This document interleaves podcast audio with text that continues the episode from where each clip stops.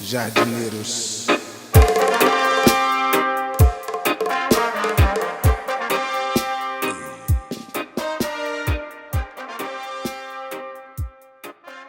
Olá, este é o podcast Maconhômetro Debate, o podcast do Cannabis Monitor de repercussão do noticiário canábico brasileiro. Um espaço para contextualizar e aprofundar temas relevantes sobre a maconha que estão em evidência na esfera pública brasileira, partindo da perspectiva de ativistas, pesquisadores e especialistas.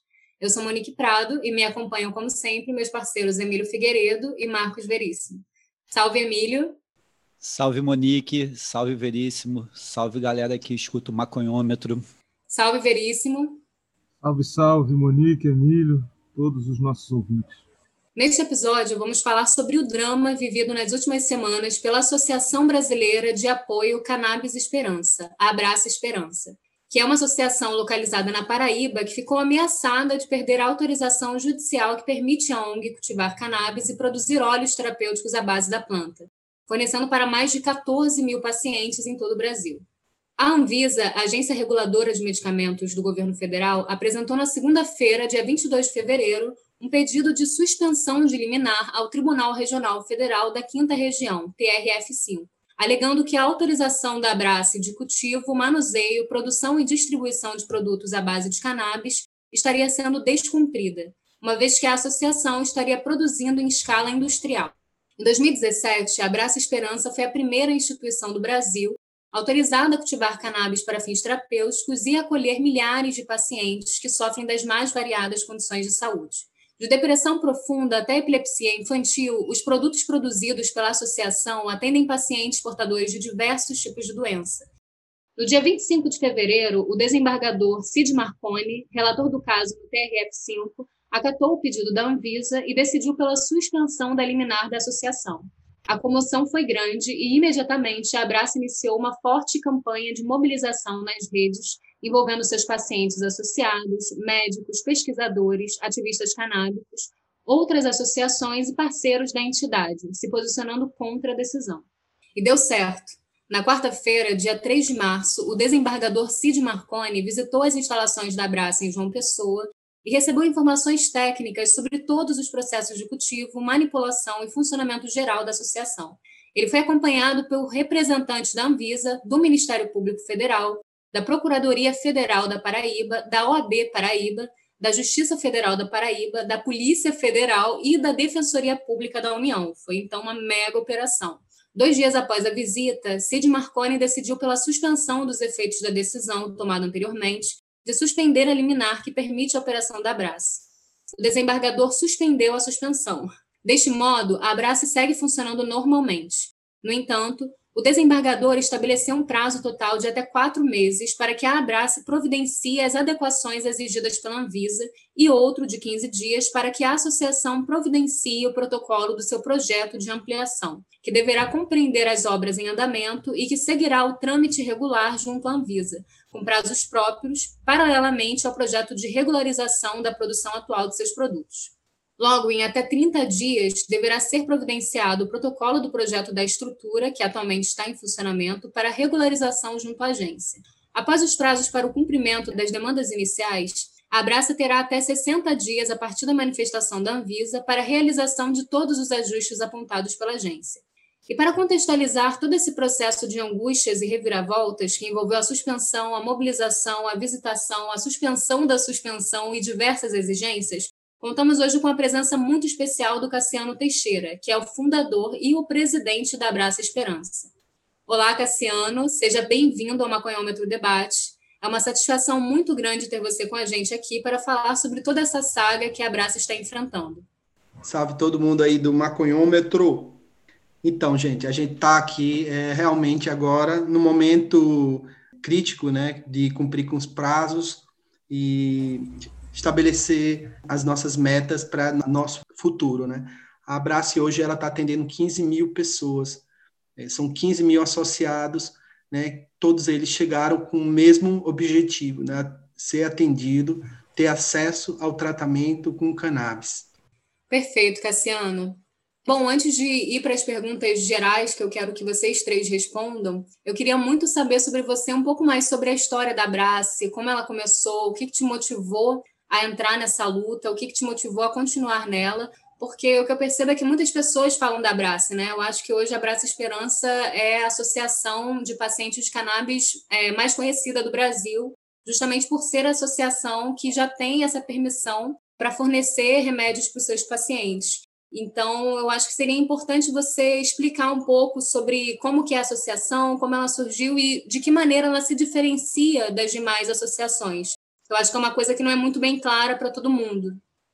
É, Monique, para mim está bem claro né, que a Abraço está seis anos na estrada. Então, eu acho que a, o que diferencia a Abraço das outras associações é o tempo né, que a gente conseguiu essa autorização. Então, a gente veio se desenvolvendo a cada ano, aprimorando, é, aumentando a, a, estrutura, aumentando o seu quadro de colaboradores, de voluntários, né, de associados. Então, quando a gente começou em 2014, foi uma necessidade. Então, a necessidade era que a gente importasse o insumo, na verdade, importasse o óleo para que para nossos parentes, né? Nós descobrimos que o CBD era bom para epilepsia. Eu pessoalmente eu sabia que era bom para câncer, né? Até 2013 eu não tinha esse conhecimento. E foi em 2014 que eu despertei aí nós nos juntamos algumas famílias. A gente é, começou uma, uma, desobediência civil quando a gente começou a importar, então a gente virou traficante, né? Tivemos mercadorias apreendidas, alguns é, receberam notificação, alguns, inclusive, foram processados. Então, quando foi 2015, é, eu percebi que a gente já tinha mais de 300 famílias naquele grupo ali tentando importar.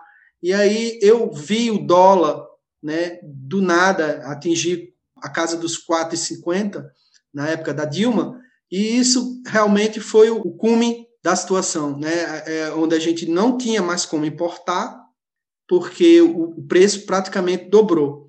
E já era difícil antes, imagina agora. Então eu me vi numa situação que eu já tinha tido experiência com minha mãe, né, em 2013. É, minha mãe apresentou quadro de bronquitásia, né? Ela foi internada e, e, e o médico desenganou ela, mandou ela para casa. Então eu não tinha mais opção. Eu tinha que fazer alguma coisa. E aí eu comprei maconha em 2013, fui para a cozinha, eu mesmo fiz o óleo, mamãe, né? chamei ela, mandei ela sentar na cama, né? dei, esperei esfriar e dei uma, uma colherzinha de sopa. Não sei qual era a concentração, né? mas eu sei que era a planta do Nordeste. Isso aí, a, a manga rosa, isso aí eu, eu garanto. E mamãe realmente teve uma melhora. Eu, quando eu percebi, mamãe já estava na cozinha, é, lavando pratos, né, depois de cinco dias de cama. E uma hora depois ela estava no Facebook, lá já despertada e, e postando lá né, para a prosperidade. Então, mamãe foi o meu primeiro caso de sucesso, que me fez ver que eu podia é, fazer isso.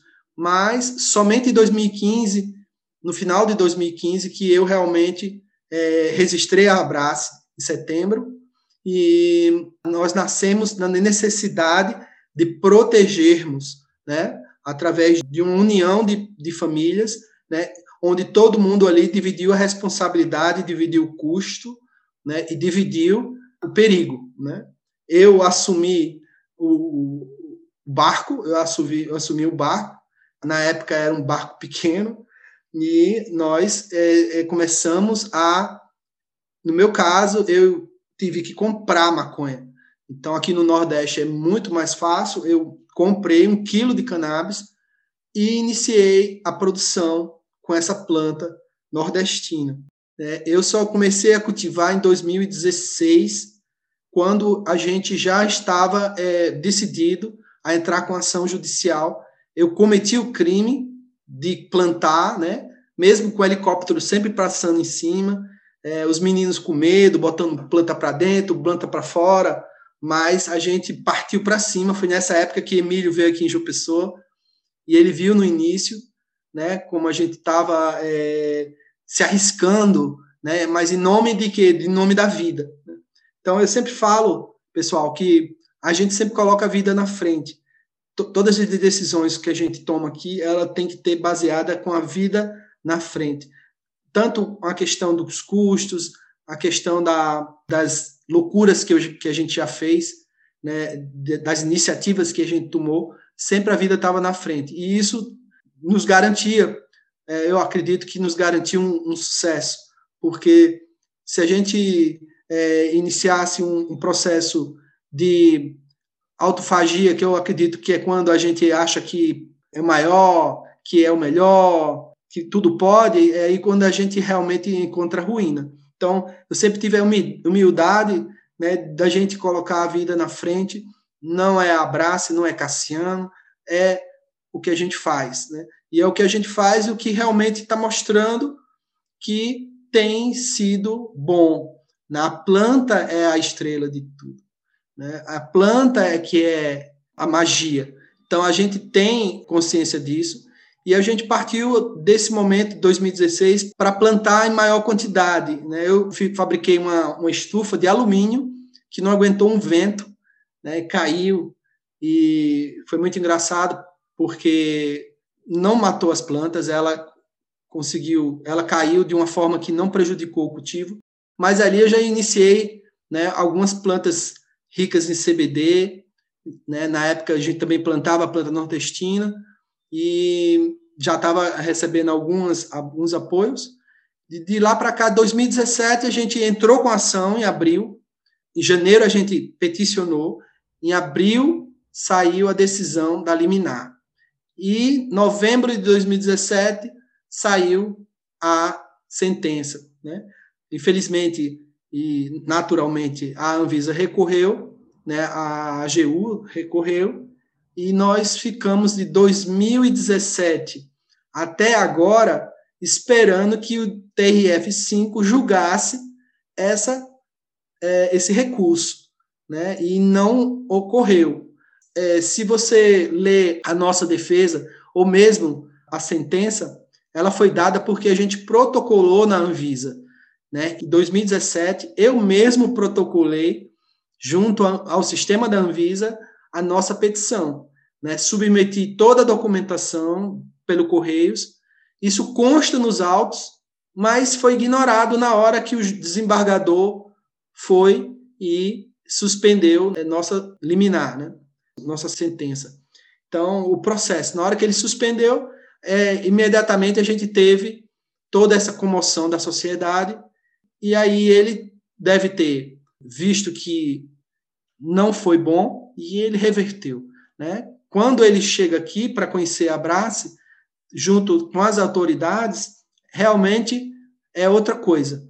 Né? A gente, a Brace, ela não é uma casa de mãe Joana, né? não é a, o quintal de, de seu Joaquim. A gente tem espaço, a gente tem estrutura, a gente tem uma sede, a gente tem uma, um corpo né, diretivo, a gente tem colaboradores, tem pessoas que trabalham ali que dependem da Abraça.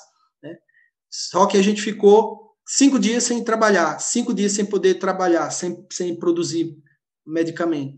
E quando o desembargador chegou aqui, eu tive a coragem de mostrar a ele que a gente tinha parado e que aquela máquina estava cinco dias sem funcionar, né? e que a gente já ia entrar em colapso.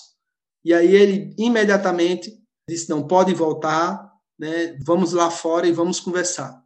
E aí na sala lá do museu da Abraça a gente pôde todo mundo ouvir o desembargador e aí a gente entrou num acordo. Então tudo foi estabelecido a partir dali.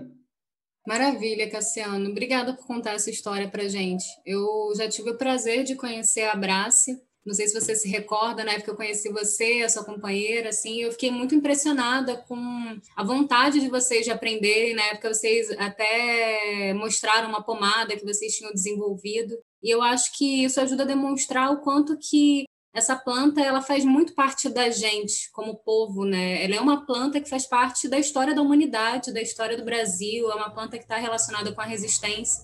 Então é muito bonito ver o que vocês fazem. Acho que o que um dos maiores é, do maior mal-estar assim que eu já tive na minha vida foi o de não ter tentado medicar minha cachorrinha que já é falecida agora com a cannabis. Ela teve câncer uhum.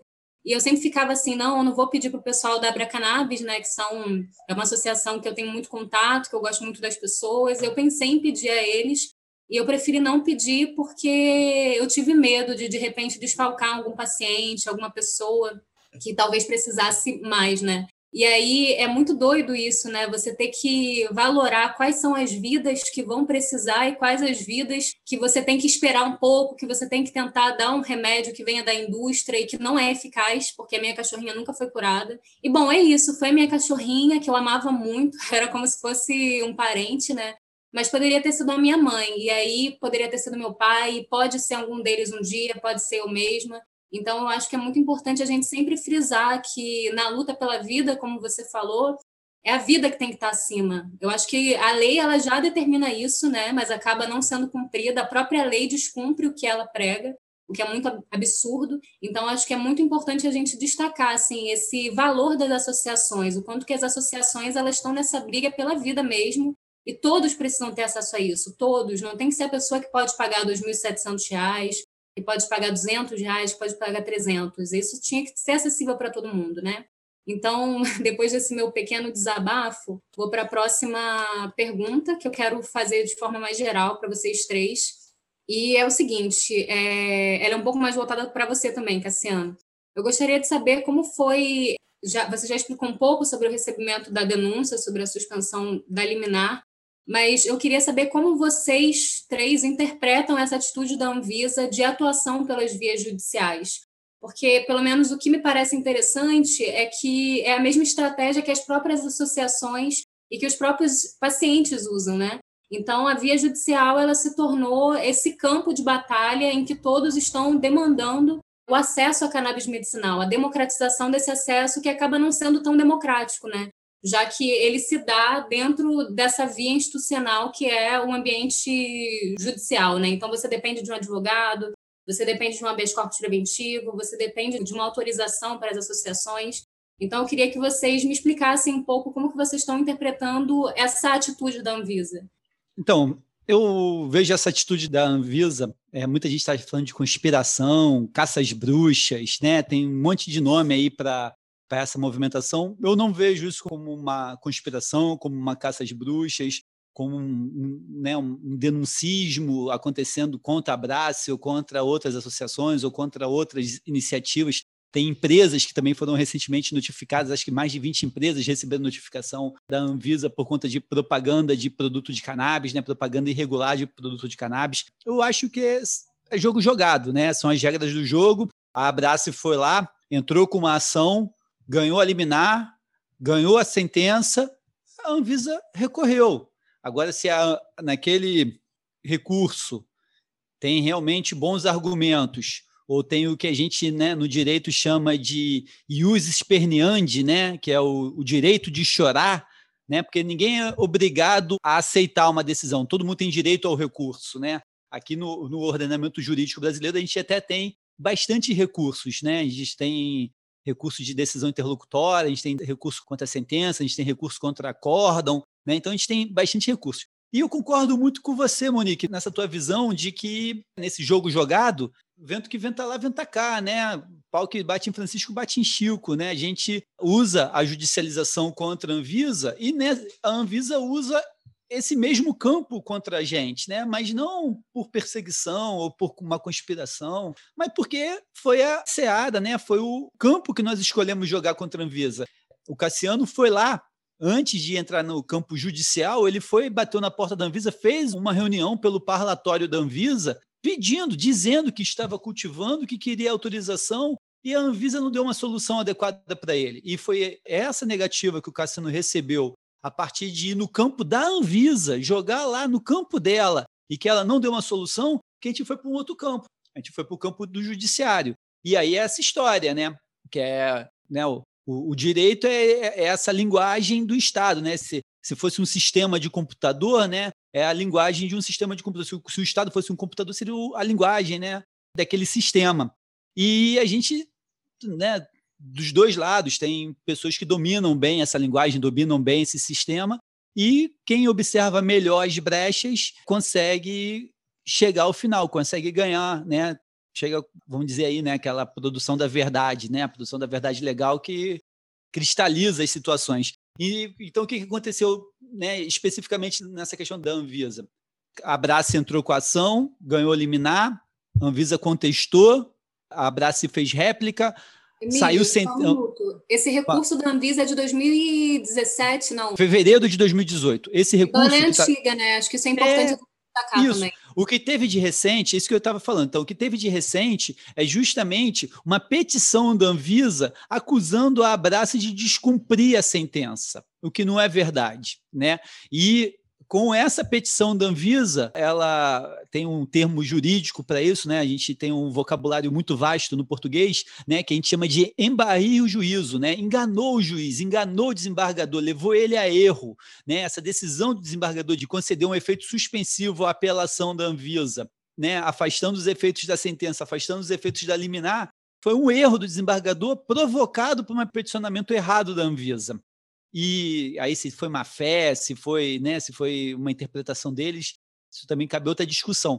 E a gente está tão bem amparado na realidade, né, no cuidado com as pessoas, na busca pela saúde, na busca pelo bem-estar, na preservação da vida humana, que o desembargador, quando foi lá e viu a realidade da Abrace, ele decidiu revogar a decisão que concedeu efeito suspensivo à apelação da Anvisa, né? Que, como você explicou no português claro, suspendeu a suspensão. Né? Então, é, eu acho que não tem né, uma atuação diferente. Eu vejo a Anvisa fazer isso em outros campos também, em, outros litígios. E é, é, jogo jogado, vamos nessa, né? A bola tá com eles, a gente vai lá e toma até chegar no gol. Se eles também, se a gente der mole, eles vão tomar da gente e vão meter gol. Então, estamos aí para jogar. É, com certeza. O único problema é que tem a vida de centenas, milhares de pessoas no meio disso, né? Esse que é, eu acho que o que mais revolta as pessoas. Então, mas aí tem um porém. Uma coisa, e aí vou falar como advogado, um advogado que prega insurgência, né? Uma coisa é você cumprir decisão judicial justa, outra coisa é você cumprir decisão judicial injusta. Se né, o Cassino suspendeu as atividades da Abraça durante quatro dias, três dias, em respeito ao desembargador. Mas se começasse a bater mãezinha lá na porta dele pedindo óleo, eu tenho certeza que o Cassiano não ia ter tanta consideração assim pelo desembargador, porque já viveu em ambiente de proibição lá em 2016, 2015, e não era uma norma contrária, uma decisão contrária que brecou a atividade da Abraça. Então a gente tem que ter essa noção realmente de cumprir o que deve ser cumprido e se insurgir contra aquilo que deve se insurgir. É, ouvindo vocês falando né, desse jogo jogado no campo judicial, eu fiquei aqui pensando assim no, no que que aciona o campo judicial, né? O que que tanto as pessoas, as associações, as instituições acionam para jogar o jogo no campo judicial e é a moral, é a moral, é a moralidade e tal, né? E cabe lembrar novamente, né, aquilo que já foi falado, né? O crime não está no comportamento, está na definição do comportamento como criminoso, né, que é justamente o ímpeto da moralidade para transformar a conduta em criminosa, né? Aí novamente isso, né? A prática, né? A prática em si é a prática né? e o que torna ela crime é a inscrição dela numa lista, né? que é a sociedade que define. E aí é isso, né? os imperativos legais de um lado e os imperativos morais do outro. E como o Emílio falou, é um jogo que né, é gol, bota a bola no meio e vamos lá. E aí o que, que a gente tem? Né? Assim, que moralidade? E aí eu acho que é a grande diferença em relação ao tempo que eu fazia trabalho de campo sobre essa questão da cultura canábica, né, que foi eu defendi a tese em 2013, né? portanto, não peguei nem nada. Né? A fala do Cassiano, você viu, ele começou em 2014. Né? E até então, né, ninguém falava disso. Né? As pessoas falavam na né, descriminalização da pobreza, que é também um imperativo moral, mas veja só, né? nunca foi um imperativo moral suficiente para mudar a decisão de ninguém que tem esse poder, tanto no judiciário, quanto no legislativo também, né? Nunca, assim, no legislativo até teve algum movimento, mas no judiciário nada, não mudava nada. E aí eu acho que é isso. é tentar trazer essa discussão mesmo, mostrar né, como é que o jogo é jogado no campo moral, no campo da moralidade, que aí você transforma. Né? Se é a moralidade, uma certa moralidade que se consolidou para transformar a conduta em crime, né? aí tem toda uma moralidade ativista, né, que é qual? É você cuidar dos seus familiares. O Cassiano falou aí já é isso, né? É um, é um imperativo moral suficiente para trazer mudança social, enfim. E é onde a gente tem que pensar esse acionamento da justiça, né? Agora, o, todo o desafio de fazer isso num momento em que a gente vive, né? Em que aí é, é, é como o Emílio falou, é o vento para lá e para cá, né? Assim, a gente tinha também uma moralidade, né? Que era pegava muito mal elogiar a tortura e torturador. E de uns anos para cá isso veio, isso foi modificando e tal. Da mesma forma, né? Pegava muito mal você falar em usar maconha como remédio. E hoje as pessoas falam disso com muito mais naturalidade e até por meio desses testemunhos das pessoas que realmente tiveram uma mudança na qualidade de vida. E aí eu acho que essa nossa discussão hoje é, é bastante interessante do ponto de vista antropológico, no campo dessa antropologia das moralidades aí, eu acho que é o que essa conversa vai render nesse episódio. Boa, Veríssimo. Eu me lembrei muito de algo que a gente já discutiu em outras ocasiões, que é o apelo moral que a imagem da mãe tem também, né? Da mulher, mãe. Para mim é até muito engraçado em uma sociedade machista como a nossa, né? Nesse lugar, nessa posição, na função da maternidade, parece que isso choca as pessoas, que isso sensibiliza de uma outra forma, né? Então acho que o papel feminino é muito importante nessa luta. E aí, antes de você começar, eu até fiquei construindo na minha imagem, assim, uhum. é, esse momento em que chegou a Polícia Federal, em que chegou a OAB, em que chegou essa galera toda, esse mutirão lá na Brace. E eu fiquei imaginando como que foi para você, assim, porque é como você disse, né? Tem várias etapas, você está passando por uma delas e todo mundo está muito feliz pela decisão ter sido favorável até o momento. Só que é isso, é, uma, é muito angustiante, né? Você tem que passar por essas etapas e sabendo que tantas pessoas dependem disso, né?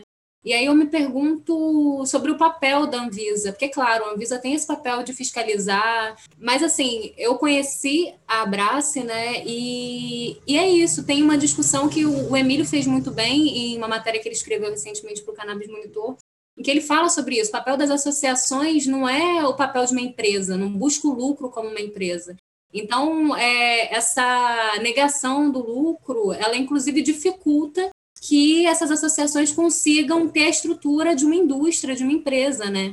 E eu percebi, né, quando eu conheci a Abrace, né, e na época eu conheci, tem uns anos já, né, a Abrace já está muito maior, já tem outra sede, e vocês fizeram isso muito bem, né? Vocês se, se equiparam muito bem, vocês estudaram, vocês fizeram todos os procedimentos necessários dentro das condições que vocês tinham para tornar essa iniciativa a mais competente possível, a mais profissional possível. E ainda assim, a Anvisa parece dificultar ainda mais. E aí eu me pergunto, por que dificultar o acesso à saúde? Por que dificultar o direito à vida, a uma vida digna?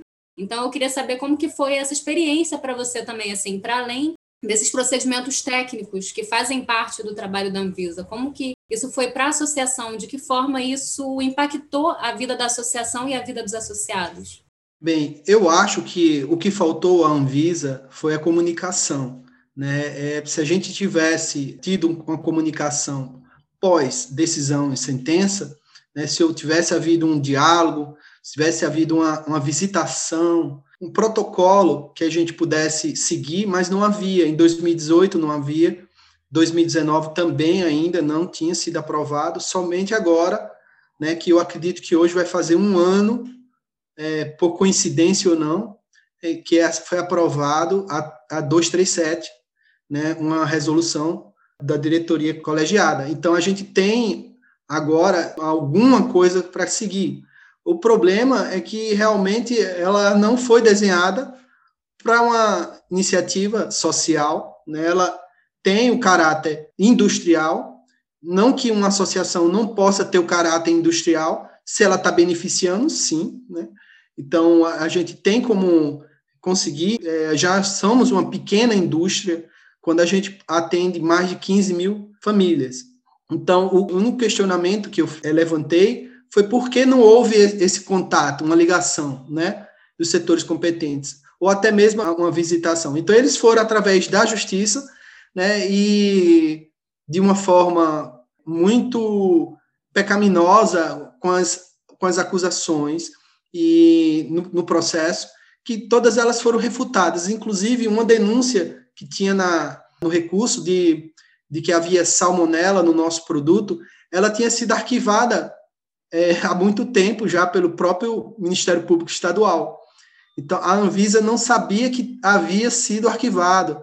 Então, o que me parece é que a Anvisa, como órgão fiscalizador, ela deve funcionar muito bem, mas como um órgão orientador, né, que deve ser o papel também de todos os órgãos públicos, orientar o contribuinte, né, para ele se adequar às normas, isso não foi feito. Eu acho que aí é ponto, o único ponto negativo da Anvisa. Mas, com essa decisão do desembargador, é, como todo mal traz um bem, né, isso acabou que forçando essa reunião né, de, dos órgãos públicos aqui na Abras, que realmente foi um dia tenso, né? Eu fiquei porque além do lugar ser muito pequeno, na sede antiga, diferente da sede nova, que lá tem uma acomodação bem, que é um prédio comercial, é, foi onde a gente recebeu todo mundo. Estávamos na pandemia agora, nessa semana, no início dessa do, do, dos lockdowns, e a gente se sentiu tinha muita, muitas autoridades, né, e eles queriam conhecer o prédio, queriam conhecer as salas, e eu tinha que dividir em grupos de cinco. Mas é, deu certo, né, todo mundo realmente saiu dali vendo que existe normas técnicas, equipamentos de ponta, técnicos ali, tínhamos mais de cinco farmacêuticos, né, todo mundo paramentado, o desembargador e o Ministério Público teve que se paramentar para entrar na sala do laboratório, né? E o pessoal da Anvisa também. Então, nada foi deixado de lado, mas tinha um ponto que o que carece na 327 é o cultivo. Então, o cultivo estava ao lado, dentro do prédio, né, da, do laboratório. E isso, para a Anvisa, é inaceitável. Então, de cara, nós tínhamos um problema insolúvel né, que a Anvisa não ia conceder a autorização naquele prédio.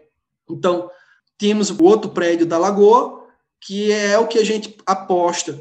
Então, iniciamos o projeto arquitetônico, o projeto de fluxograma, toda a logística foi planejada e nós damos entrada no protocolo, né, dentro da Angevisa local, em João Pessoa, e eu acredito que a gente é, tenha um positivo.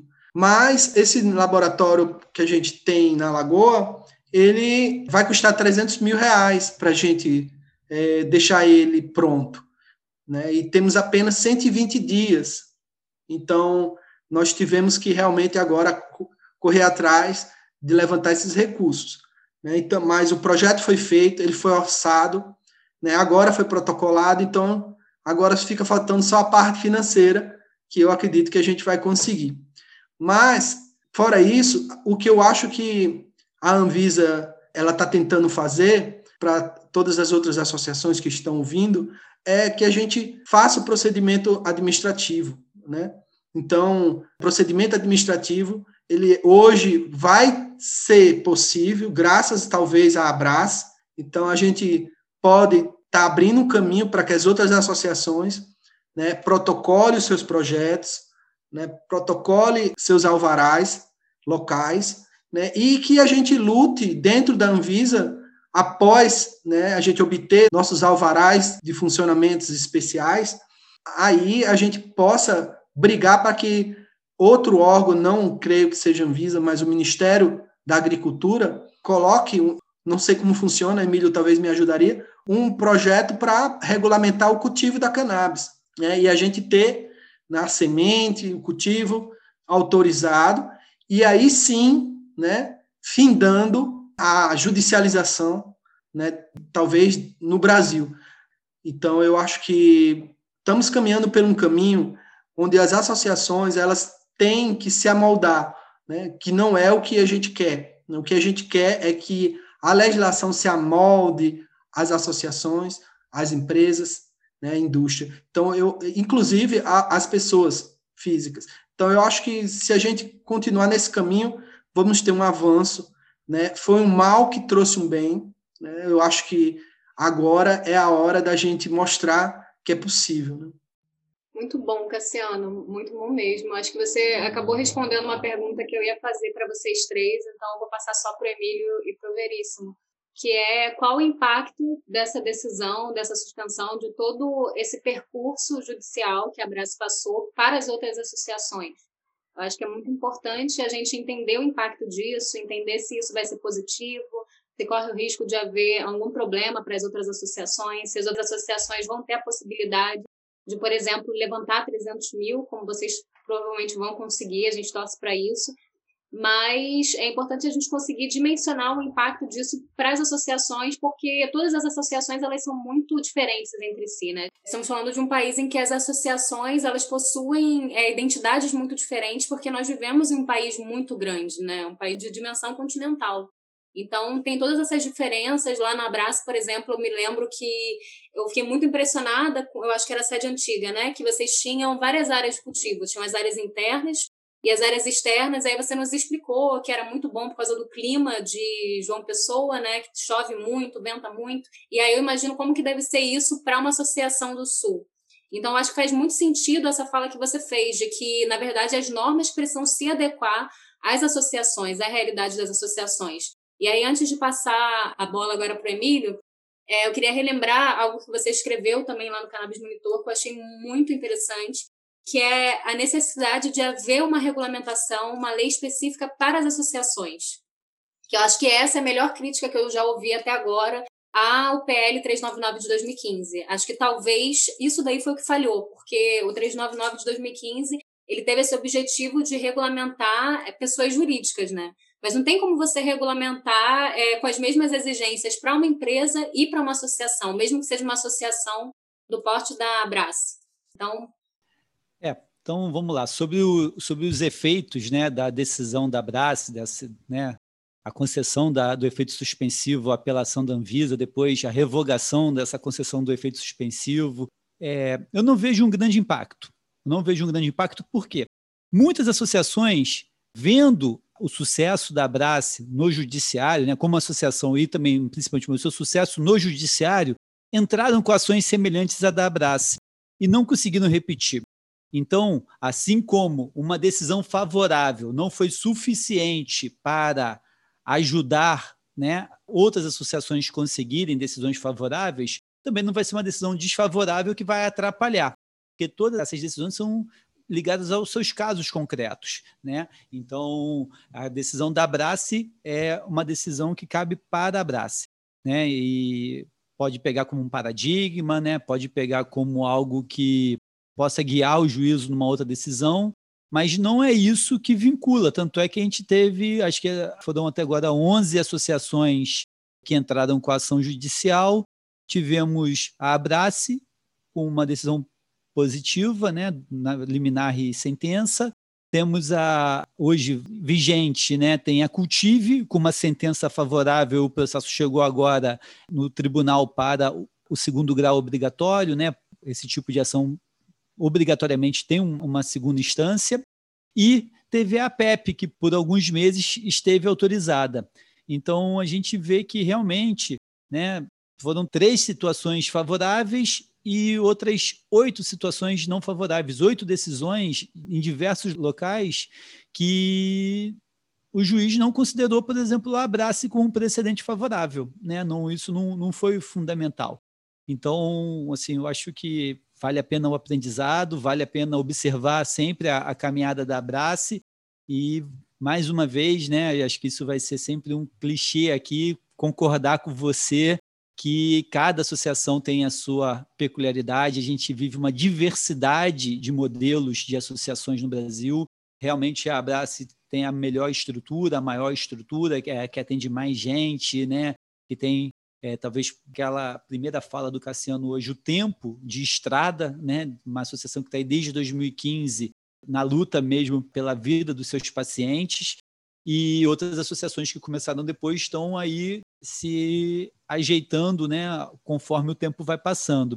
Então, eu acho que a grande solução para essa questão toda é uma regulação ou uma decisão judicial erga omnes, né, uma decisão como essa ADI que está lá da, né, no, no, Supremo, né, é, sob relatoria da, da Rosa Weber, que poderia criar uma norma mais genérica para as associações. Se simplesmente disser que aquelas pessoas que cultivam em casa e aquelas pessoas que cultivam no âmbito de associação não são criminosas, a gente já caminhou bastante, né? Porque o risco de uma multa, o risco de ter que se adequar a uma medida sanitária é um risco baixo. Mas o risco de você ser confundido com um traficante no Brasil é muito alto. Né? Uma pena que começa em 5 anos e vai até 15 anos. Quando você traz isso para um coletivo, você traz associação né, que tem pena mínima de 8 anos. E por aí vai. Se botar dinheiro no meio, tem financiamento de associação criminosa, né? tem várias questões, tem realmente uma. Tem a, a lei de organizações criminosas também, acho que mais de quatro pessoas. Tem uma série de riscos aí criminais que eu acho que é o mais importante a gente afastar nesse momento. Né, eu, eu, converso muito com o Cassiano sobre a, a, necessidade ou não, né, de quais regras sanitárias a associação deve cumprir, o que ela não deve cumprir, né, é, ponderar isso diante da liberdade das associações prevista no artigo 5 da Constituição Federal, né, é livre o, o associativismo aqui no Brasil, mas o mais importante para mim é que essas pessoas não sejam criminalizadas. Né? O mais importante é que essas pessoas não tenham chance de parar na cadeia por querer ajudar pessoas, por querer salvar vidas. Lá em, acho que era setembro de 2016, eu sei porque minha filha Estela tinha acabado de nascer, e o Cassiano me procura, poxa, Emílio, tem carro preto na minha porta, tem drone sobrevoando minha casa, porra, me ajuda. E aí eu falei, vou te ajudar. Ali a gente começou a fazer uma construção né, coletiva, da, mais do que da tese jurídica, da estratégia jurídica que a Abraça ia adotar dali em diante, né, para poder culminar com a ação judicial, é porque eu não estava pensando na autorização para a Brasa, eu estava pensando que o Cassiano merecia dormir em paz. Né? Ele merecia, ele, os demais diretores, as pessoas que estavam ali ajudando a, a Abrace, não podiam dormir toda noite pensando, pô, se a polícia bater aqui amanhã de manhã, você confundido com um criminoso, você confundido com um traficante, né? Não pela figura do traficante, mas sim pela pena que o traficante sofre no ordenamento jurídico brasileiro, que é uma pena gravíssima, né? Muito, muito é, discrepante, muitas vezes com a atividade. Então, é, essa solução de buscar uma regra para associações causa muito incômodo no meio empresarial, né? Eles falam assim, ah, mas vai ter um, um duplo standard, né? Vai ter um duplo padrão? Vai, Vai ter um padrão para a associação e um padrão para a empresa. Vai ter um, um padrão para quem faz atividade sem lucro, sem distribuição de lucro, e outro para quem visa a distribuição de lucro. E não tem problema nenhum isso. Né?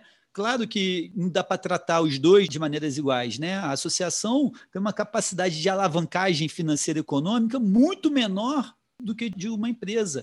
A associação não pode pagar investidor. A associação não pode pagar juros né, é, por exemplo, né, se eu, eu, Emílio, pessoa física, emprestar um dinheiro para a Abrace, né, só pode pagar 12%, né, no máximo de, de juros né, por um empréstimo. E não pode pagar investimento. Se a Abrace, a partir do dinheiro que eu investi na Abrace, tiver um resultado exorbitante financeiro, esse dinheiro tem que ser reinvestido na Abrace.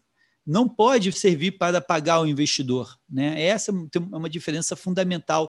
E isso cria desigualdade. E aí a gente tem que tratar os desiguais de maneira desigual para poder tentar igualar todo mundo, né? Essa, essa história. Então, essa minha crítica ao PL 399, né, de quando você vai olhar lá, tem um artigo 23 sobre as associações, muito muito legal, mas quando você vai abaixo ali, ah, tem que cumprir o artigo, acho que 4 a 6 e o 8, que são os artigos das empresas. Então, as associações têm lá seu modelo, mas eles têm que cumprir regras previstas para as empresas. E aí você está tratando de maneira igual os desiguais e você está gerando injustiça a partir disso aí.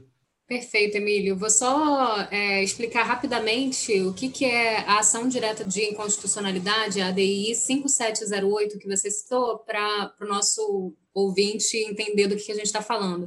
Essa ADI ela foi ajuizada pelo Partido Popular Socialista, PPS, para que seja afastado o entendimento que criminaliza plantar, cultivar, colher, guardar, transportar, prescrever e adquirir cannabis para fins medicinais e de bem-estar terapêutico.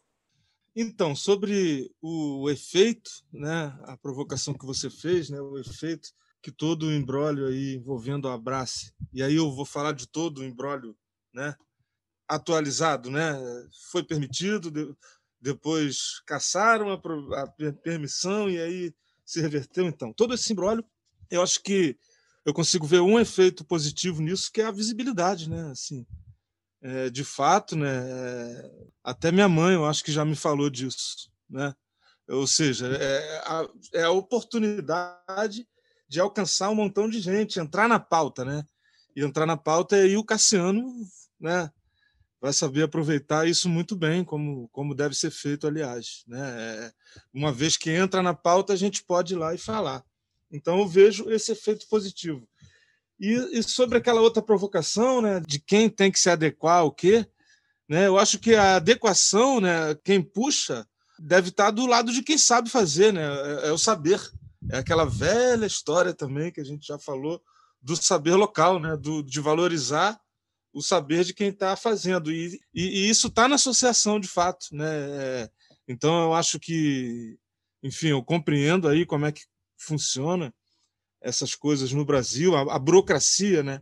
a burocracia brasileira, mas eu acho que isso vai exigir todo um trabalho muito complexo de adequar, de convencimento de que a regulação tem que estar do lado do saber que eu fico me lembrando de uma coisa que eu nunca mais esqueci, né? Eu estava fazendo graduação na época, aí estava fazendo um trabalho final para uma disciplina que era antropologia econômica e fui entrevistar um catador de caranguejo, né? Para aquele papo da economia extrativista e tal, né? No, no cara da Baía de Guanabara, catador de caranguejo. E aí a gente trocando ideia, e aí ele começou a ficar muito puto, né? E ficar nervoso quando começou a falar do Ibama. Ele falou assim: não, porque o Ibama não sabe de nada, né? E o biólogo, aí falou: o biólogo é burro. Eu falei assim: mas pô, como assim, cara? Que o, o biólogo é burro? Assim, não era porque o biólogo era burro, né? Era porque o biólogo estava ali fazendo um trabalho burocrático, que era o trabalho do defeso, ele estava se referindo ao defeso. Porque aí depois, eu conversando com outros colegas, né, explicaram que o IBAMA, né, essa questão da lei do defeso, ele, ele vale do Nordeste do Brasil até Santa Catarina, se não me engano. É um negócio assim, que a abrangência da regra é muito é, além do ecossistema, né? ou seja, é mais ou menos o mesmo raciocínio que eu estou tentando fazer, né? que a regulação, né, no caso, na regulação do defeso, tinha que estar atenta a como funciona o ecossistema, né? porque o defeso, para quem não sabe, é a época que a espécie está se reproduzindo e aí por isso se proíbe a captura ou a pesca daquela espécie ali e, enfim, isso tem que ter retorno e tal para o pescador e tudo, né? Mas a mesma coisa se dá, eu acho que com a associação. É, eu acho que é uma questão de adequar. Então tem que talvez ter dos dois lados, né? Do lado da associação, um esforço de se adequar a trabalhar com a burocracia brasileira, que tem que aprender também, né? De alguma maneira, isso aí é um saber que vai ter que ser desenvolvido e do lado também de quem regula, né, se adequar à funcionalidade que está ligada a conhecer como é. Então é, é isso que você falou, Monique, inclusive com relação a plantio, né? No Rio Grande do Sul é uma coisa, na Paraíba é outra. E também com relação a como que se organizam os grupos. Enfim, eu acho que é por aí. Muito bom, acho que isso volta realmente nessa questão da burocracia, principalmente no que o Cassiano falou em relação é, ao diálogo, né? a ter havido uma tentativa de conhecer a Brace, de a galera da Anvisa chegar, baixar a cabeça e admitir, olha só, a gente não entende sobre isso, nós precisamos falar com profissionais, então vamos fazer uma reunião com o Cassiano, vamos fazer uma reunião com a galera da Federação de Associações, vamos fazer uma reunião com a Reforma, que essas são as pessoas que há anos se dedicam a compreender todas essas questões. Então, ninguém melhor do que o Cassiano, do que a Cidinha da Associação Cultive, do que o Pedro Zarur, da Associação Abra Cannabis, para saber do que os pacientes, do que os associados precisam, de que forma eles podem fazer, dentro do melhor parâmetro possível, um óleo, um composto que pode ajudar uma pessoa a se tratar. Então, realmente, é, a gente percebe o quanto que a burocracia é muito cruel, né? Eu acho que é disso que a gente está falando o tempo todo. A burocracia, ela coloca em risco vidas humanas, a saúde e o bem-estar humano. E aí acho que isso já ajuda a gente a entrar num outro ponto que eu acho que é importante a gente conversar, que é em relação a algo que aconteceu recentemente vinculado a determinadas empresas. Então, só para começar, a mobilização virtual com a campanha hashtag Abraço Não Pode Parar, ela foi muito intensa, muito bonita, né? Todos nós acompanhamos isso.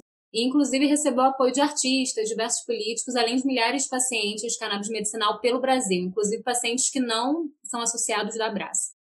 Mas, ainda assim, ficou exposto o oportunismo explícito de certas empresas ligadas ao mercado farmacêutico de importação de produtos à base de cannabis que não esperaram passar sequer um dia da decisão de suspensão da Abraço para querer cooptar os milhares de pacientes da associação.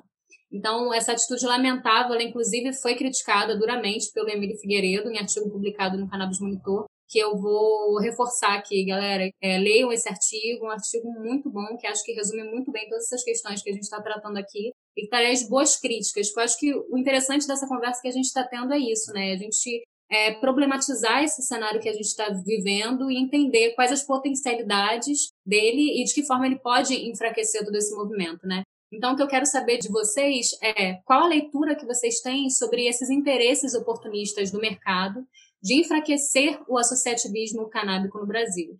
E o que devemos fazer para resistir a essas pressões e essas sabotagens do grande capital? Bem, eu, o que eu, eu tenho percebido, né, que existe uma movimentação muito grande dentro da Anvisa, né? Realmente são decisões duras, né, com as empresas, com as associações. É, existe uma consulta pública agora, né, para o SUS. Eu acabei de ver aqui uma consulta pública é, proibindo a importação. Então, a gente tem várias frontes acontecendo, né? E eu realmente eu não tenho essa visão de que existe um lobby de uma empresa, de uma indústria, né, de um laboratório. Eu não acredito que isso esteja acontecendo. Né? O que eu, eu acredito é que o mundo todo está né, tá caminhando nesse sentido. Todas as tentativas de ou parar, ou proibir, ou diminuir, é, geram um efeito oposto, né? E o tsunami, às vezes, é grande, e acaba que a Anvisa saindo, o resultado sai pior do que ela imaginava. Então, o debate, ele, ele aumenta né, quando a Anvisa tenta fazer alguma mudança. E eu acredito que se quanto mais empresas, quanto mais associações, melhor. Se a gente for tomar base que são 55 milhões de pessoas com doenças intratáveis, que, ou seja, que já tentaram de tudo e não deu certo, então caberia mais ou menos umas 22 milhões de abraços né? ou talvez uma, o mesmo número de indústrias. Então, existe uma, um mercado gigantesco que a gente nem deveria chamar mercado, mas a gente poderia chamar de epidemia de doenças neurológicas, né, que a medicina atual não consegue resolver o problema. Então, a gente está vendo é, um órgão público que ele deve facilitar, ele deve orientar e deve democratizar são esses três pontos que eu acredito que a Anvisa jamais pode deixar de lado. Né? Na hora que ela cumpriu o papel dela, é que ela cumpriu o papel que ela foi instituída, eu acredito que a gente vai ter aí a solução né, para que mais pessoas possam ser, ter acesso. E não o oposto, né? não menos pessoas, né? através de é, X, Z, né? ou então Y. Não temos, eu acho que, essa preocupação. Eu não tenho essa preocupação. Eu acredito que cabe todo mundo e é necessário. Eu, tenho dito isso que a gente tem tido uma demanda muito grande e a, a gente precisa das outras associações também tome seus rumos, né? A, a, indústria também venha e possa atender as pessoas. O SUS também democratize, tendo não só um acesso, não só uma marca, mas várias marcas, inclusive até associações, por que não? Mas o que a gente precisa é isso. A gente precisa ter mais acesso para que o seu cachorrinho não tenha esse problema de morrer, né? A gente sabe que salva vidas a gente sabe que a gente poderia ter é, salvo muitas famílias e muitos pets. Né? Abraço também atende pets, a gente tem socorrido muitos pets e tem salvo vidas de muitos pets. Então, é, em nome do, dos, do seu cachorrinho, que eu não sei o nome, eu desejo para que a legislação ela também né, abrace os pets e a gente possa ter uma legislação democrática, de verdade. É, assim, o, o associativismo, né, para quem está na lógica do, do, do mercantilismo, né, do, do, capitalismo, não interessa, né, porque uma união de pessoas a fim de chegar a objetivos em comum que não envolva a distribuição de lucro, né, está fora da mentalidade do capitalismo, que é a visão hegemônica, né? a, visão, a visão que a gente está tentando aí trazer alternativas, trazer novos caminhos, trazer novas relações, né? novos afetos para além da questão financeira.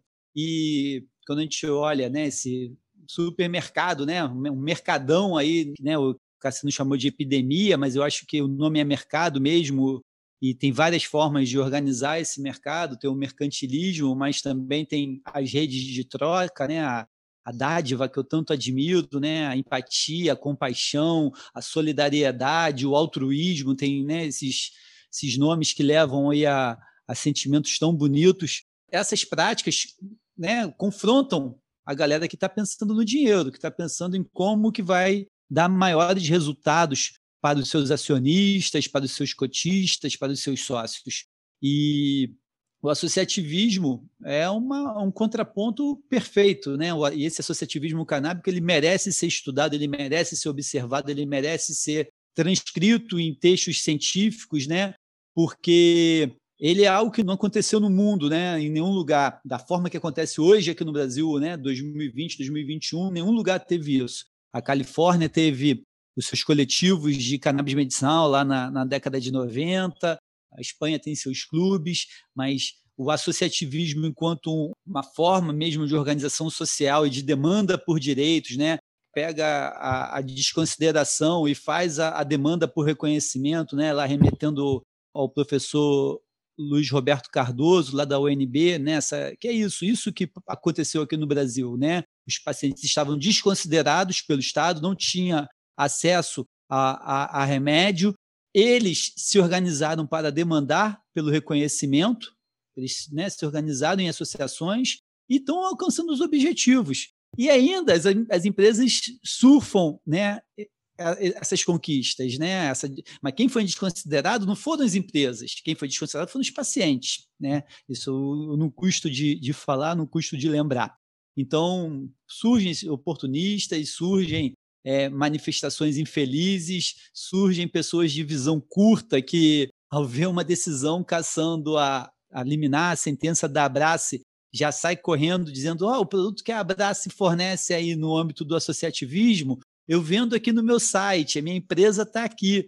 Pô, isso é, é, como, é como entrar num velório sorrindo, né? Não tá ali celebrando uma coisa fatídica, né? É, eu sou advogado, imagina, eu entro no, no, no velório do, do, sujeito, fico perguntando o inventário, né? Pô, e aí, quem, como que eu vou fazer o inventário, né? Isso é um oportunismo muito raso, muito barato e que tem que ser escancarado, né? A gente tem aí é, várias situações muito ruins acontecendo. O Cassiano acabou de citar, enquanto a gente está aqui gravando esse podcast, saiu uma nova resolução na Anvisa proibindo importação de produtos por pessoa física, né, pelo próprio consumidor, que é o caso dos óleos importados de cannabis. E aí a gente está aqui, eu estou gravando aqui, mas estou acompanhando os debates nos grupos de pacientes, se o canabidiol, se os óleos de cannabis se enquadram ou não nessa nova resolução. Eu tenho dúvida, né, porque eles falam que os produtos da lista C1, que é o caso do canabidiol, estão excluídos, né, desde que não tenha algo registrado no Brasil, mas tem lá o, o, remédio daquela empresa do Paraná, que eu não gosto nem de falar o nome, que está tentando monopólio aí no SUS e tudo mais, que acabou de ter uma consulta pública no Conitec, que o Conitec foi contra e eles botam no formulário que o parecer foi a favor, né? Eu acho que a gente teve realmente uma movimentação massiva eu acho que assim, essas empresas, eu, tô, eu tenho lidado com empresas também, não tenho nada contra. Muito, muito do meu, do meu ganha-pão vem hoje de, de prestação de consultoria empresarial. E assim, o que eu acho que as empresas têm que acordar é que vão perder sempre que se confrontarem com o movimento social, vão levar uma surra, vão levar uma surra em sequência, porque foi o movimento social que fez essa coisa acontecer, né? Desde a marcha da maconha, né? Desde a rua mesmo, pisar no asfalto e, e demandar pelo direito, até chegar ao Supremo, como estava eu e o Cassiano ontem. Eu já fui ao Senado, já fui à Câmara, já fui na Alerj lá com a Monique. Né? Então a gente a gente está aí demandando por esses direitos e as empresas estão vindo nessa esteira e elas quererem bater de frente, vão se perder. Então, assim, melhor coisa para as empresas nesse momento é abandonar o oportunismo barato, desenvolver a consciência do ecossistema que elas estão envolvidas, da importância delas na diversificação de formas de acesso e surfar essa onda remando junto com as associações, com as instituições de pesquisa, com o governo, e principalmente com o paciente, né? E aí sim a gente vai ter uma política, né, em prol da saúde, o uso da cannabis em prol da saúde, democrática e republicana. Perfeito, amiga. Achei muito importante essa sua colocação, principalmente porque eu observo isso assim em algumas empresas, principalmente nessa que você prefere não nomear, mas eu vou nomear a Prate Dona Dulce, que é essa tentativa de jogar as associações por escanteio. Que assim, é muito absurdo, não só pelo histórico, não só pela falta de responsabilidade, de respeito por quem veio antes e construiu tudo isso que a gente tem hoje, mas principalmente porque é muito cruel com as pessoas, porque essas empresas elas sabem o valor que elas vão cobrar, elas sabem que esse produto é caro e elas não querem dar espaço para que quem não possa pagar tenha acesso a menos que seja nesse formato que a Prate Dona Duza está tentando, que é fazer as pessoas com menor poder aquisitivo acessarem pelo SUS o que é um absurdo, porque esse monopólio, assim, ele só enfraquece a sociedade como um todo, né? Então, eu vejo que essa ganância, esse lucro, assim, ele... A única coisa que não me deixa triste em saber que isso existe é saber que o movimento social ele sempre está realmente à frente, ele sempre está realmente batendo de frente contra esse sistema. E eu acho que é uma pena, porque eu acho que esse equilíbrio é possível, eu tenho certeza disso, assim. Tem como você é, ter empresas que tenham responsabilidade social, e tudo mais. Só que o que a gente tem observado nesse cenário da cannabis é que não está acontecendo isso. E eu espero que isso aconteça que as associações e o movimento social como um todo fique brigando muito batendo muito em determinadas teclas, como reparação histórica e o acesso dos agricultores familiares a esse mercado, né? Deixa eu fazer só um complemento nessa, assim, sobre esse caminho para as empresas, né? Já existe quem acompanha a atividade empresarial no mundo já ouviu falar de uma sigla ESG, né? que aí é, é meio ambiente, né, social e governança. São três elementos hoje que as empresas mais modernas do mundo estão adotando. Então, ela tem respeito ao meio ambiente, ela tem respeito ao social e ela tem uma governança ética, transparente, muito bem definida, uma gestão dentro de, dos melhores paradigmas, né? Então, não há, não tô, a gente não está cobrando algo que não existe no mundo das empresas de cannabis aqui no Brasil. A gente está cobrando algo que já está sendo aplicado em vários outros locais e que, inclusive, quando uma empresa se declara dentro desses princípios, ela está muito mais apta a receber investimentos, né? Porque o investidor sabe que ele está colocando dinheiro numa empresa que, embora vise o lucro, vise o resultado financeiro, é uma empresa que, para atingir esse resultado financeiro, ela respeita o meio ambiente, ela respeita as pessoas e ela tem uma governança muito bem definida. Bom, Emílio, obrigada pelo complemento. Acho que vai ajudar muita gente a entender melhor isso. Eu mesmo não entendo nada assim sobre a empresa, então é sempre bom saber um pouquinho mais, né? Para gente saber até como criticar melhor e como propor soluções também, porque eu acho que a crítica pela crítica não nos leva a nada, assim, mas a gente pode propor coisas novas dentro até mesmo desses formatos que a gente critica muito, que é esse formato empresarial e tal. Então, manda bala aí, Veris. É, Emílio, é, o governo brasileiro tinha que saber disso, né? Mas não dá nem para cobrar. Quer dizer, cobrar deve, mas esperar que ouça. Enfim, é, eu me chamou muita atenção como apareceu na fala do Cassiano, né, é, indústria como xingamento, né? Tipo, virar indústria, né? Assim, o, é como é, geralmente se apropria né, da ideia de indústria como sendo uma coisa, por definição, é, que degrada o meio ambiente, que não respeita, né, assim, aquela concepção. Parece até aquela indústria que o Engels analisou lá da Inglaterra do século XIX.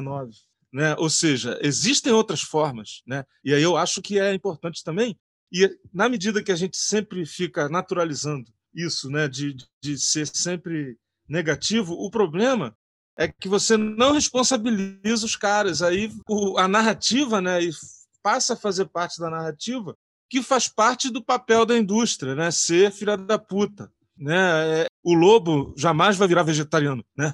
Mas aí é como se a indústria tivesse que ser o lobo, né? Naturalizadamente. E a mesma coisa a ação empresarial, né? Existe um mito, né, de que o empresário pode fazer tudo pelo lucro e você, Emílio, mostrou muito bem aí que não é bem assim, né? É, eu acho que passa por um movimento que tem que partir mesmo do associativismo, da militância, do ativismo, no sentido de chamar para a responsabilidade. Olha só, você é empresário, eu não estou dizendo que você é o explorador do homem pelo homem, né? Há como fazer diferente, né? É, é possível ter uma postura diferente. O exemplo que você usou do advogado no velório é ótimo, né? É claro que o advogado faz inventário, mas não vai catar inventário no velório das pessoas, tem que respeitar a dor, tem que respeitar, tem que ter etiqueta. E aí eu acho que o problema é esse, né? No caso da cultura brasileira mais abrangente, se é que a gente pode falar né, disso com alguma segurança analítica, né? Mas é é você naturalizar certas coisas e aí tudo que vem dali é, é isso, né? É, o, o pior vem de onde você espera que venha mesmo. Então eu acho que passa, né? E acredito que a iniciativa do maconhômetro faz parte disso, de chamar atenção para novas práticas né? e, e, novos olhares sobre as coisas. Né? E aí é, é, é, isso passa pela atividade industrial né? e pela atividade empresarial também, ou seja, não é condenar, porque a condenação não, não, não faz o cara mudar. Né? E aí, quando ele vacila, igual esse exemplo aí de oportunismo puro, né? Aí é muito fácil falar assim, ah, porque ó, é assim mesmo, é a atividade do cara é para ele fazer isso. Aí é o que o Emílio está dizendo aí, ó, não, não, né? tem, tem um modo de fazer que tem que. Vamos estabelecer aqui o que é socialmente aceito, né? Para que essa atividade seja feita. E aí passa por aí, enfim. É isso, Veríssimo, eu concordo com você, assim, eu fiquei feliz porque a fala de todos vocês foi bem parecida com algo que eu já venho elaborando na minha cabeça há muito tempo, que é isso que você falou sobre as empresas, Veríssimo, de como é, existe essa ideia da empresa, dos empresários como os lobos e tudo mais. E eu sou bem contra isso, porque apesar de eu ter ser bem contra essa lógica capitalista que vivemos e tudo mais, na verdade, eu queria muito que isso fosse extinto da face da Terra. Mas ainda assim, a realidade é que vivemos sobre esse sistema e nós pensamos, temos nossa cultura voltada e criada em torno desse sistema. Então, eu fico pensando em como a gente pode tentar minimizar os danos, sabendo que a gente não pode é, simplesmente abolir todas as empresas, né? Inclusive, as empresas elas acabam às vezes tendo um papel social importante.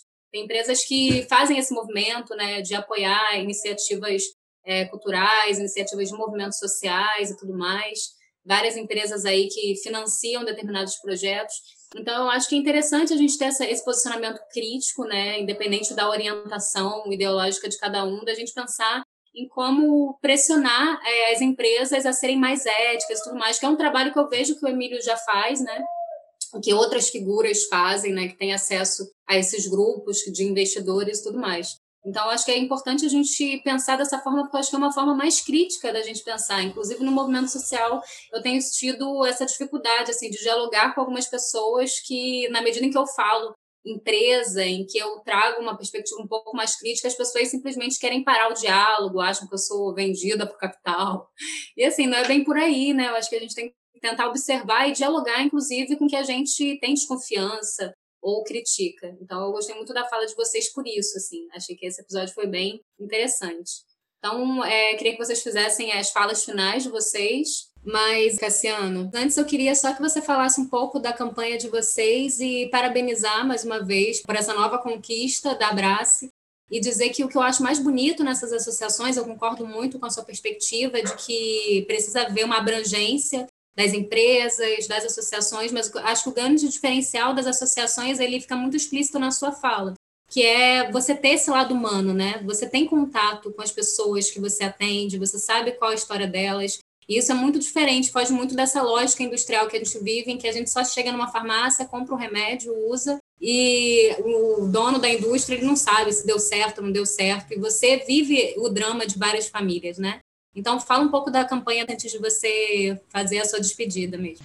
Pois é, a gente agora tem uma meta, né? Temos uma, um projeto, né? Temos um orçamento, porque a única opção que a gente tem é realmente nos adaptarmos. Isso tem um custo.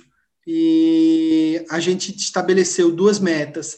Né? A meta inicial foi a gente reformar o laboratório atual. Né? Na verdade, finalizar o laboratório na Lagoa, ali na, no Parque Solon do Luceno. Então, ele vai custar mais ou menos 300 mil reais. A segunda meta é para que a gente possa atender mais famílias a gente está colocando uma meta a longo prazo, uma meta de mais ou menos três anos. Né? E esse projeto é um projeto mais arrojado, mais caro, é, mas não custa nada a gente sonhar, não custa nada a gente planejar, né? É, não custa nada a gente orçar agora e tentar encontrar uma, uma, uma solução. Nós, associados da Abraça, temos o poder de manutenção, tanto quanto investir num projeto maior. Né? A gente quer dividir os benefícios que a gente está tendo com outras famílias. Né? Eu acho que seria muito doloroso a gente, da noite para o dia, dizer a gente não vai mais atender ninguém. Abraço, parou. Né? E quantas pessoas ficariam de fora.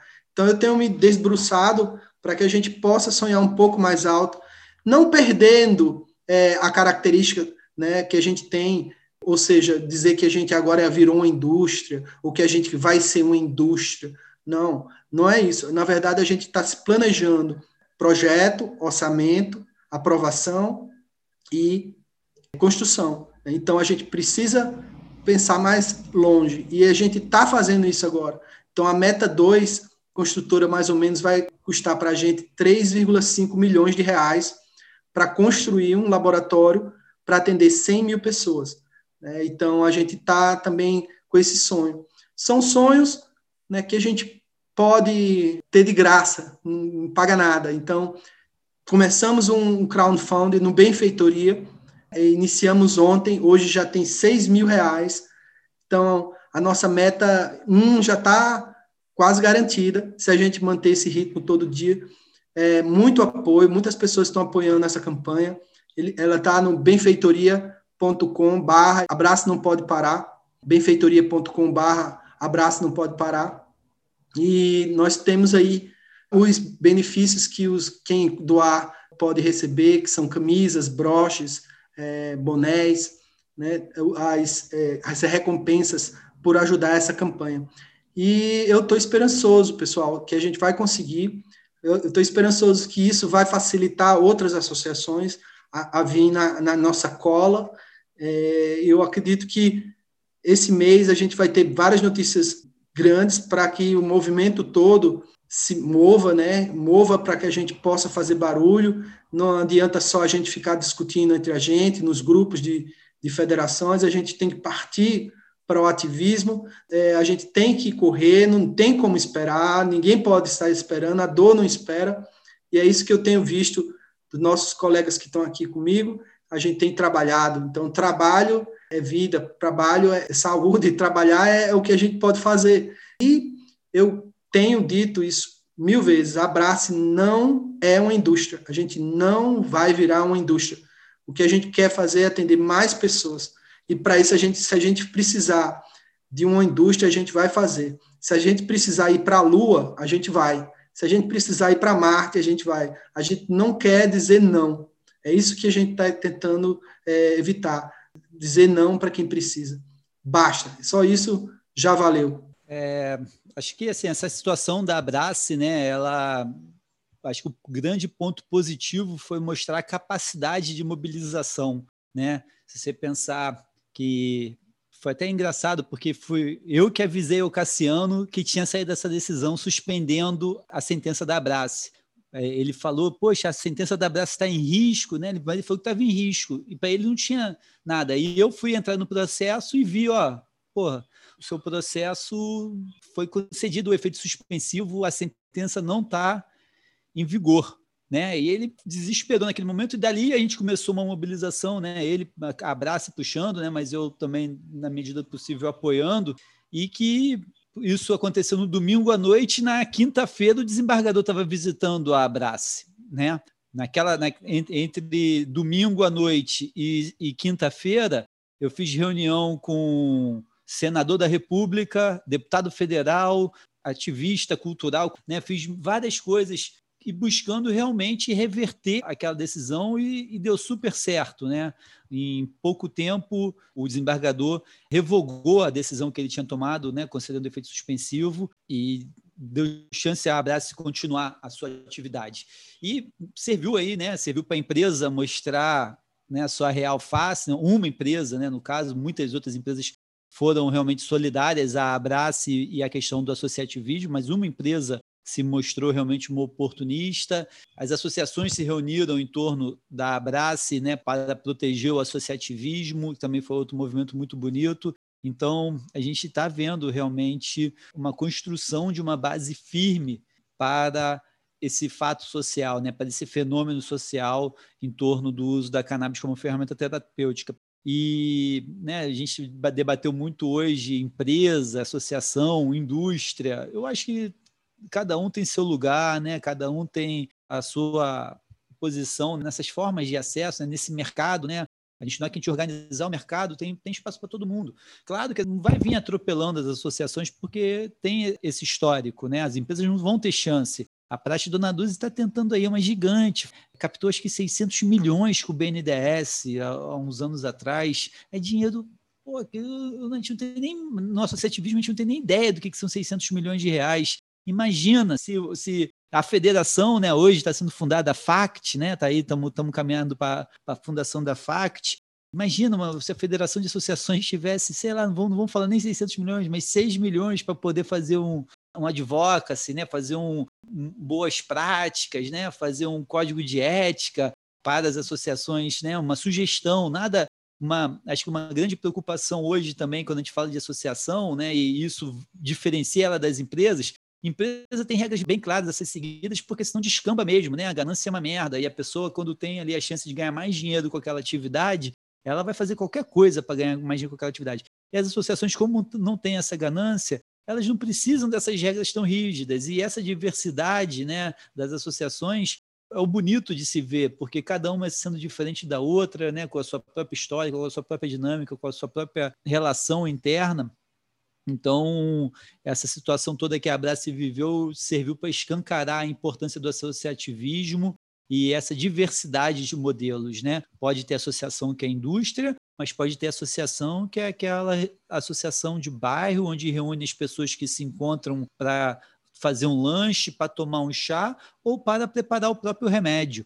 Perfeito, Emílio. É, durante a conversa inteira, assim, é, só para complementar o que você está falando, apesar de a gente já estar tá encaminhando para o fim, eu percebo que toda essa força das associações que você falou anteriormente, isso está muito ligado, na verdade, ao proibicionismo que a gente experimenta no Brasil, que é diferente, assim, de tudo que existe no mundo. Claro que existem modelos muito piores, né, tipo da Indonésia, que chegam a matar os traficantes, né, então existe pena capital para esse tipo de crime, mas ainda assim o que nós experimentamos é muito similar na medida em que a gente entende que o Estado entra inclusive na favela para matar. Então aqui também tem pena pratica. de morte. Exatamente isso. Exatamente. E acho que as associações elas se fortalecem é, justamente porque elas estão nesse cenário, né? Eu acho que é isso que torna tudo isso que a gente observa, né, é, tanto sociologicamente como a partir da perspectiva do direito ou da perspectiva das instituições públicas, eu acho que isso está muito relacionado a todo esse modelo proibicionista que a gente vive, né? Esse paradigma que, infelizmente, é muito cruel, é muito letal. Mas é isso, manda a bala aí, Veríssimo.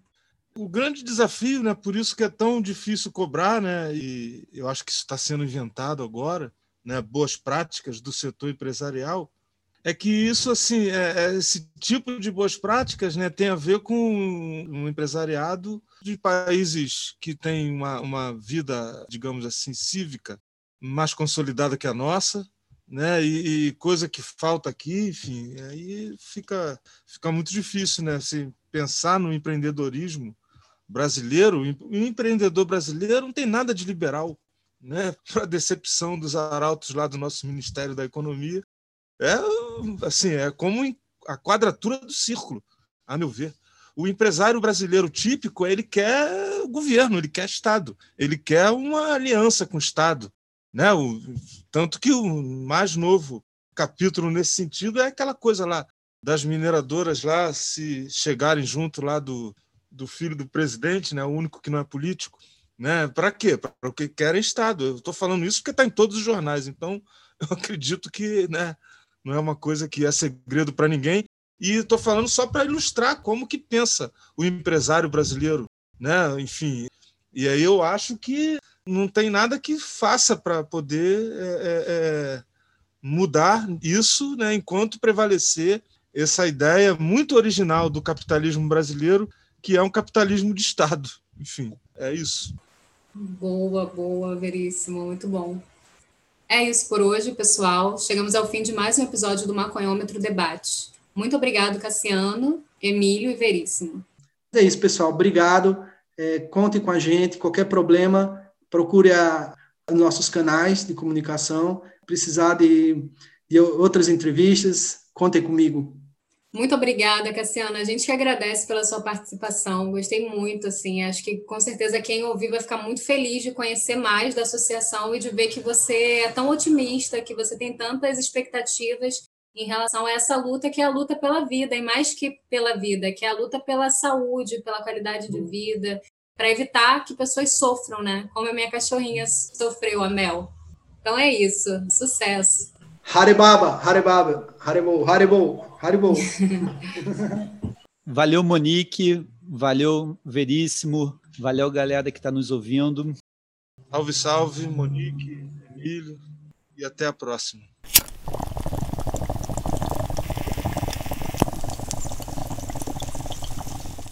Para ficar por dentro das notícias canábicas circulando no Brasil, acompanhe o Cannabis Monitor na web e no Instagram. Lembrando que toda semana tem episódio do Maconhômetro Boletim de Notícias, trazendo um resumo das notícias mais relevantes da semana. E a cada 15 dias tem episódio novo do Maconhômetro Entrevistas, trazendo um papo reto com representantes de coletivos e organizações que movimentam o ativismo canábico brasileiro. Se você tem condições de nos fortalecer, contribua com a nossa campanha de financiamento coletivo. O endereço é apoia.se barra cannabismonitor. O link está na descrição desse episódio. E para mais informações, acesse cannabismonitor.com.br. Este episódio foi gravado remotamente e contou com a minha apresentação, Monique Prado, comentários de Emílio Figueiredo e Marcos Veríssimo e participação de Cassiano Teixeira. O roteiro, produção e edição são de Gustavo Maia. E as artes de Fred Maia e Kielene Mesquita. Um abraço e até o próximo debate. Jardineiros.